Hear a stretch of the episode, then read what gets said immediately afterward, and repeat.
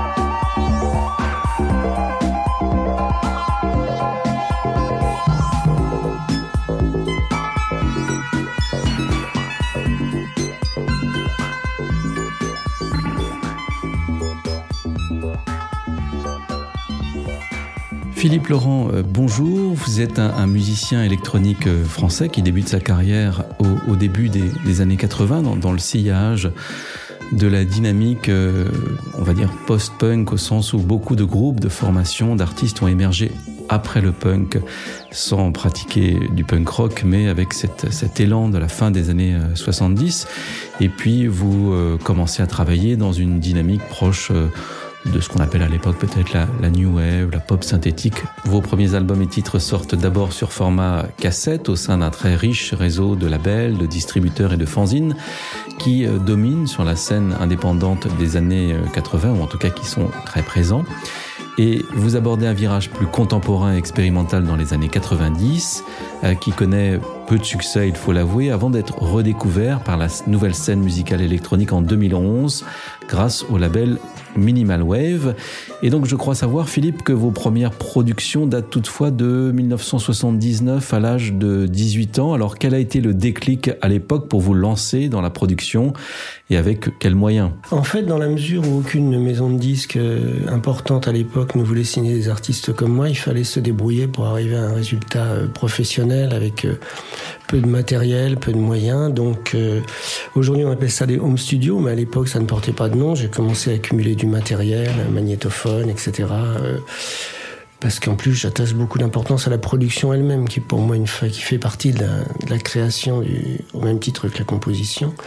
Donc c'est comme ça que voilà j'ai commencé à enregistrer des morceaux et c'est vrai que c'est écoutable à partir de, de 79. Quoi. Avant je considère que c'était encore euh, assez peu maîtrisé, mais avec euh, l'achat d'un magnétophone 4 pistes, ce qui était extraordinaire à l'époque, 4 pistes, euh, j'ai pu commencer à arriver à quelque chose qui me satisfaisait. Quoi. Mais, je suis très perfectionniste, donc forcément à l'époque c'était compliqué avec un matériel un petit peu archaïque, mais bon, on y arrivait quand même. Mais alors pourquoi est-ce qu'un post-adolescent, encore un jeune garçon euh, à Tours, euh, dans cette fin des années 70, euh, décide de se lancer dans la musique Quelles influences Qu'est-ce qui l'a marqué Qu'est-ce qui le, qu'est-ce qui le pousse à, à commencer à travailler Avec quel instrument? Avec des synthétiseurs. Euh, j'avais déjà une guitare, mais c'était pas l'instrument principal.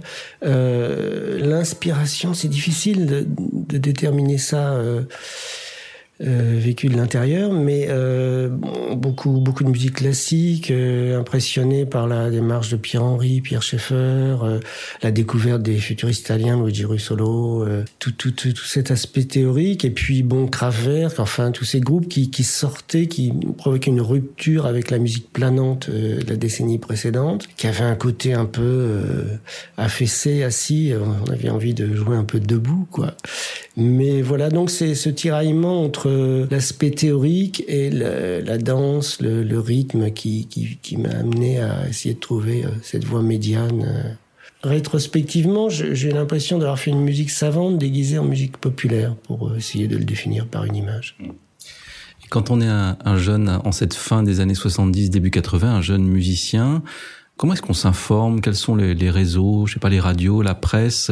Euh, Comment comment expliquer ça à de, plus jeunes euh, musiciens, amateurs de musique électronique qui, nous écoutent? C'était très compliqué parce qu'il n'y avait ni Internet, euh, les communications. Quand j'étais invité sur une compilation, ça se faisait par courrier. Il y avait des petits fanzines un peu partout en Europe, mais en France, c'était compliqué parce que c'était très sectaire. Les gens qui écoutaient du rock nous définissait d'une façon assez prime sautière, on va dire. Hein. la définition la principale des musiques électroniques à l'époque, c'était c'est une musique de PD. Voilà les arguments qu'on nous, qu'on nous donnait, qui montraient une grande tolérance d'esprit, aussi bien musicale que sociale. Mais c'est un fait, c'était assez difficile. Donc euh, tout se passait par courrier. Il y a eu aussi euh, le mail art qui mélangeait aussi à certains moments les arts plastiques et, et la musique que j'ai beaucoup pratiqué. Et donc euh, c'était c'était complexe. C'est en apparaissant sur de, les premières euh, compilations, euh, celles qui avaient été éditées par Illusion Production, un petit label de, de Caen, euh, que des gens à l'étranger ont découvert ma musique, puisqu'il y avait une petite distribution. Enfin, ça avançait vraiment par de toutes petites étapes, en fait. Cette scène cassette des, années 80, elle est, elle est riche, elle est, elle, est, elle est foisonnante, mais au fond, à combien d'exemplaires était édité une compilation, un, single ou un album? Ça restait peut-être limité à l'époque. Oui, oui, il y avait très peu d'exemplaires. J'ai participé à des tirages où il y avait 100 euh, cassettes. Enfin, ça, ça dépassait rarement les 500, à mon avis, euh, d'après ce que j'ai vu. Euh, J'avais participé aussi à des productions sur vinyle, mais c'était... Il y avait un intérêt principal pour moi, c'était l'éclectisme de ces productions. Il n'y avait pas le côté euh, spécialisé des labels qui se sont professionnalisé ensuite. Donc on pouvait très bien tomber sur euh, quelque chose d'amusant comme Ptose, euh, qui pourrait des morceaux qui pouvaient s'approcher de la pop, euh, sur euh, les expériences bruitistes de Jean-Marc Vivenza, qui a été un des grands théoriciens de, du renouveau justement du, du futurisme à l'époque, dans les années 80 et 90. Et tout ça était sur la même cassette. Donc c'était vraiment à chaque fois un plaisir de découvrir ça, puisque moi, quand je participais à une compilation, je ne savais pas quels étaient les autres participants. Donc je découvrais euh, d'une part le plaisir de d'entendre mon morceau sur une production, euh, ça changeait de l'écouter seulement chez moi euh, avec quelques amis, mais en plus je découvrais vraiment les, tendances les plus les plus pointues de l'époque à travers ces grâce à ces compilations.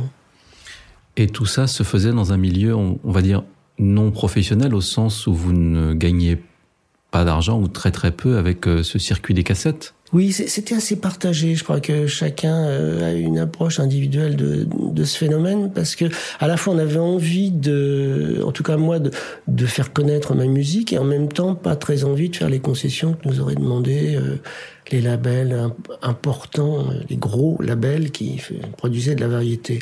Donc c'est vrai que c'était assez complexe. Moi j'avais une approche comme ça. Euh, enfin exigeant, mais exigeante, mais pas élitiste. C'est-à-dire que j'avais envie qu'il y ait une diffusion plus importante. Et donc, euh, on a, ensuite, on a essayé de diffuser nos musiques sur les radios locales. Enfin, chaque fois qu'il y avait une opportunité pour faire connaître des, des musiques différentes, euh, on sautait dessus, je pense. Les définitions elles-mêmes étaient floues quand on parlait de new wave, cold wave, technopop. On disait à l'époque la suite de, surtout de euh, de Gravert qui avait popularisé l'expression technopop.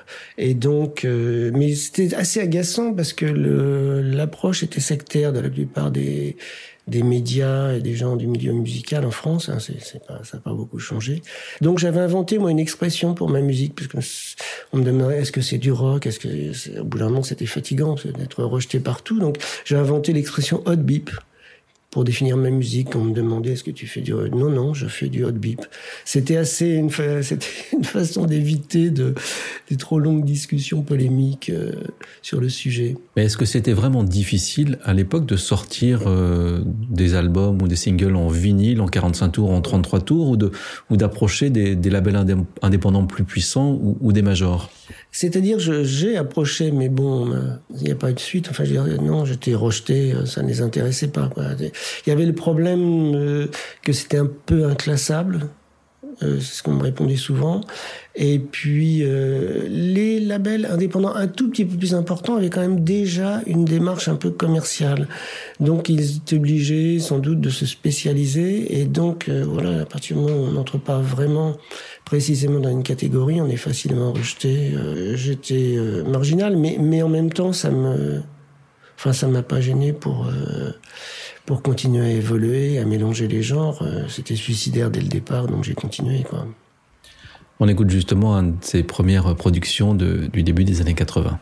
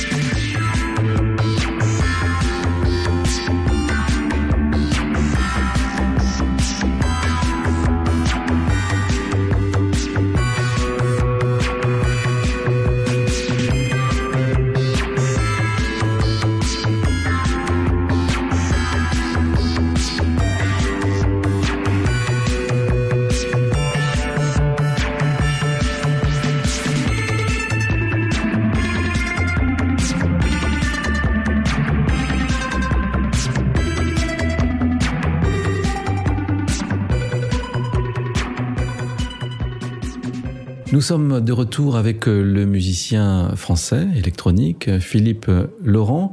Alors, une des raisons pour lesquelles peut-être euh, votre musique est restée un peu confidentielle dans les années 80 ou n'a été redécouverte que, plus tard, c'est peut-être que vous n'avez jamais fait le peut-être le grand saut vers la pop ou la chanson avec euh, quelque chose qui aurait été beaucoup plus euh, séducteur parce que de la pop synthétique française dans les années 80, ce qu'on appelait par exemple les, jeunes gens modernes, ont fait ce grand saut vers la naturellement vers la pop puisqu'ils en faisaient partie avec des chansons, des refrains, des, des refrains séducteurs.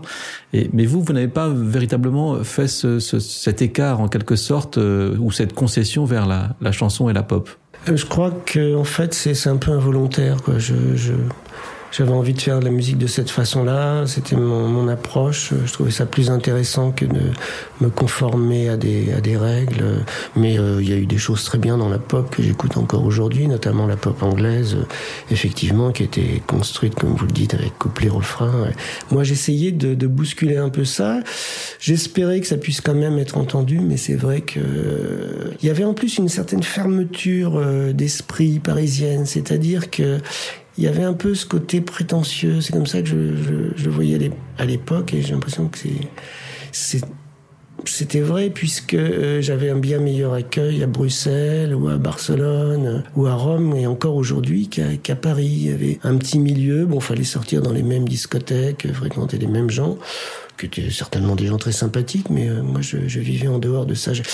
Il y a aussi le fait que j'étais assez solitaire. Moi, ce qui me passionne, c'est de m'enfermer dans un studio et de travailler. Euh, même les concerts, je les fais, euh, ça me fait plaisir, mais c'est pas ce que je préfère. Je préfère vraiment la composition, la création des sons. Et là aussi, c'est assez complexe dans la mesure où je peux passer des semaines sur un morceau terminé juste pour le mixer. Quoi. tous les samples que j'utilise sont des sons que j'ai fabriqués moi-même. Contrairement à certains groupes récents qui font des succès avec juste les, les petits samples de Logic Studio.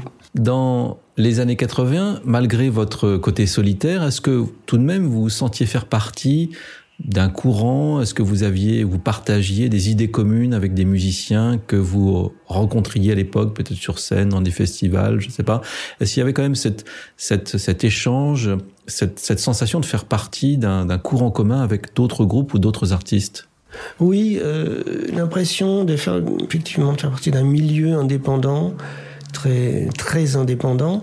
Euh, je vais rencontrer beaucoup de gens à l'époque de, de ces groupes qui étaient sur les compilations des du déficit des années antérieures, qui étaient plus proches de quelque chose d'expérimental, euh, difforme, euh, les gens de Ptose, euh, c'était c'était quand même les gens de Fraction Studio, M. Enfin, on se rencontrait quand même, mais c'était je pense que chacun éprouvait de l'intérêt pour la production de l'autre, mais il n'y avait pas de, de, copie. Enfin, moi, j'ai jamais. Mon inspiration venait d'ailleurs, donc. Euh.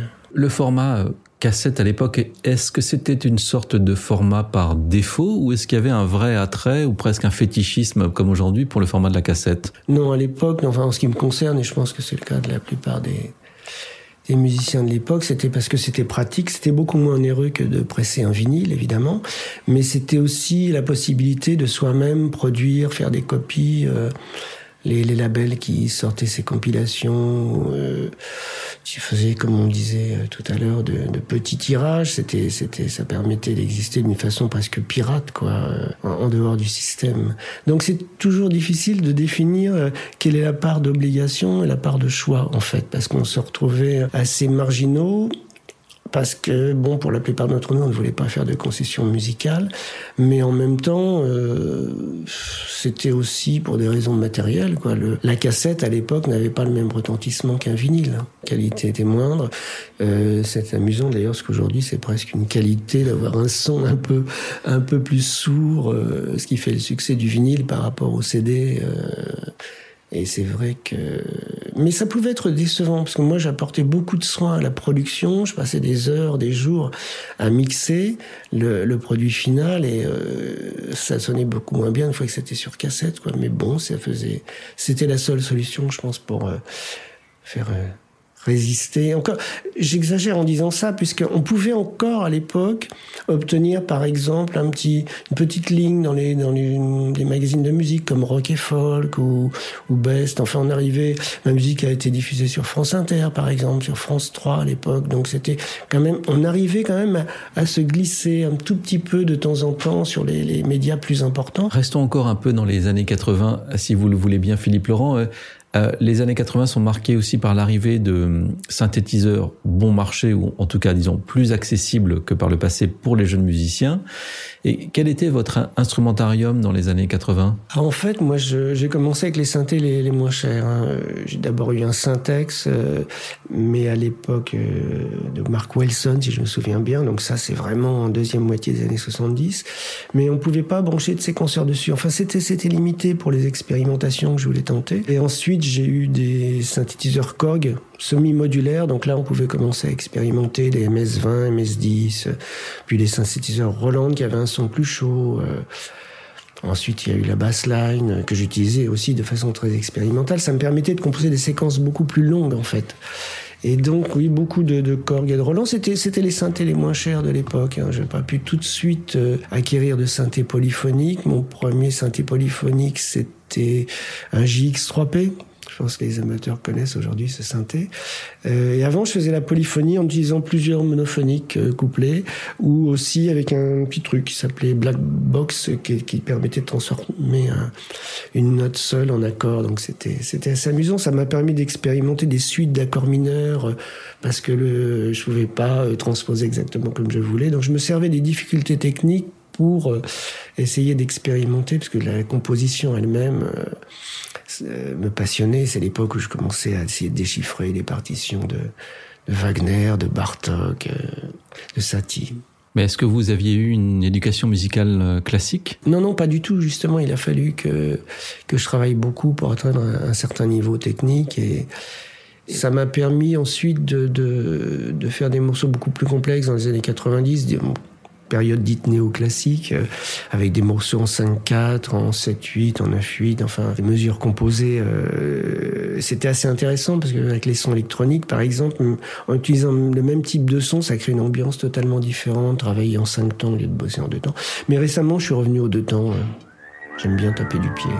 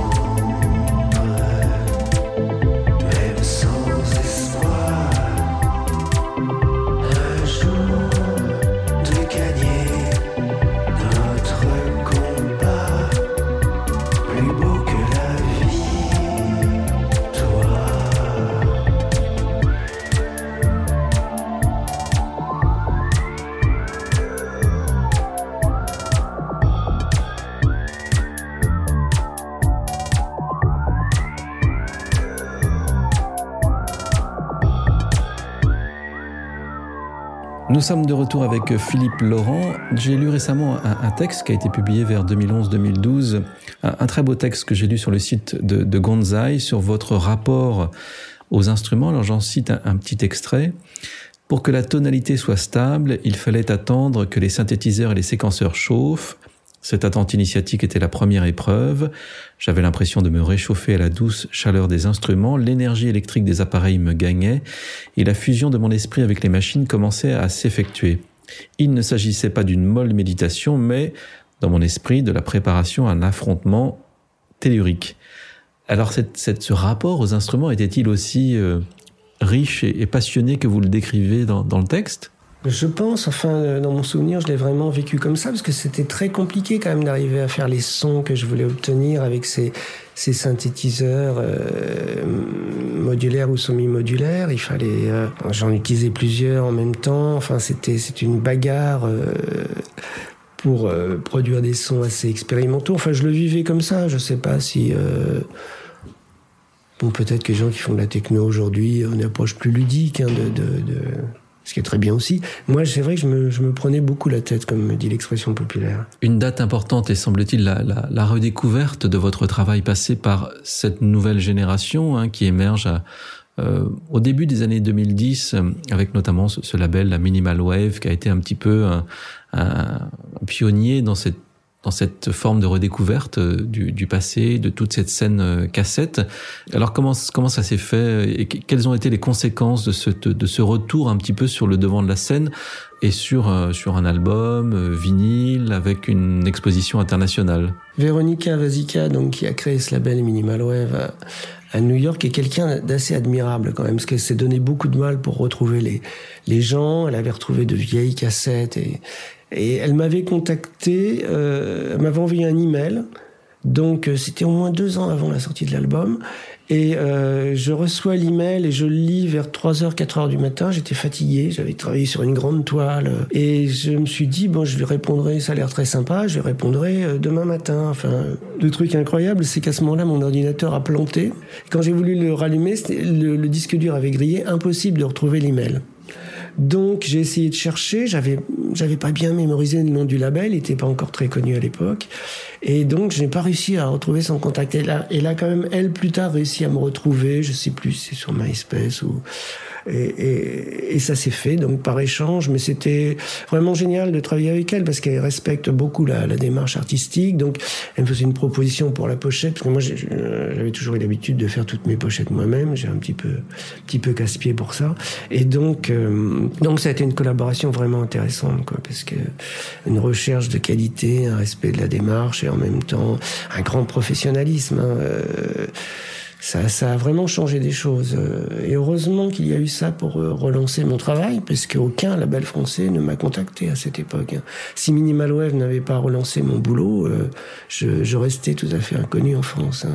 C'est marquant. Déjà dans les années 80, c'était comme ça, mais je crois qu'aujourd'hui, malheureusement, peut-être un peu moins, espérons-le, il y a un côté très suiviste chez les Français dans le domaine musical. Quoi. Donc, c'est vraiment elle qui a relancé mon mon travail et, le travail d'autres gens. Moi-même, j'ai retrouvé des gens que j'avais vus sur des compilations dans les années 80 qui sont sortis euh, en réédition sur le label Minimal Wave. Après, j'ai eu des contacts avec d'autres labels aussi.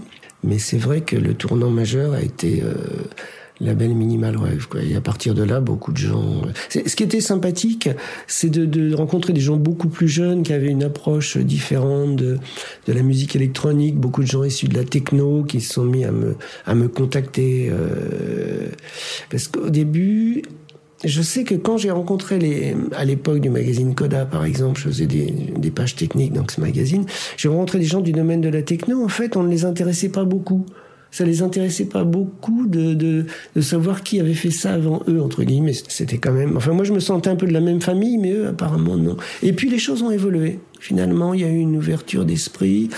Bon, le, sectarisme aussi, dans ces milieux, je pense, était créé par l'intolérance. Euh, euh, que subissaient les gens qui faisaient de la techno en France. Hein. Je pense que c'est peut-être une des explications. Et alors, depuis cette réédition de 2011, vous vous consacrez à la fois à la composition, à la production de nouveaux morceaux, et puis aussi à la, à la, réédition de, choses qui sont passées un peu inaperçues euh, dans les années 80 euh, et par la suite Oui, la difficulté, c'était que tous mes morceaux étaient sur de, vieilles bandes magnétiques 4 pistes et que, comme j'ai souvent eu des périodes de, de déficit financier, euh, je l'avais revendu. Je ne pouvais plus récupérer les morceaux qui étaient dessus. Enfin, j'en avais quelques-uns qui avaient été recopiés sur DAT, mais pas tous. Et là aussi, les, les gens des labels ont fait un gros travail, ont parfois récupéré des morceaux sur cassette pour les un peu ensuite. Euh, il reste encore quelques inédits qu'on va essayer de sortir sur le label Serendip une fois qu'on aura retrouvé un, magnéto pour, pour euh, remixer ça. Enfin, euh, j'essaierai de m'approcher le plus possible du son de l'époque, parce que j'ai toujours le vieux vocodeur qui me servait à, trafiquer le son. et puis, mais bon, c'est vrai que récemment, j'ai préféré évidemment sortir de nouveaux morceaux. C'était qui me semble être de la même lignée.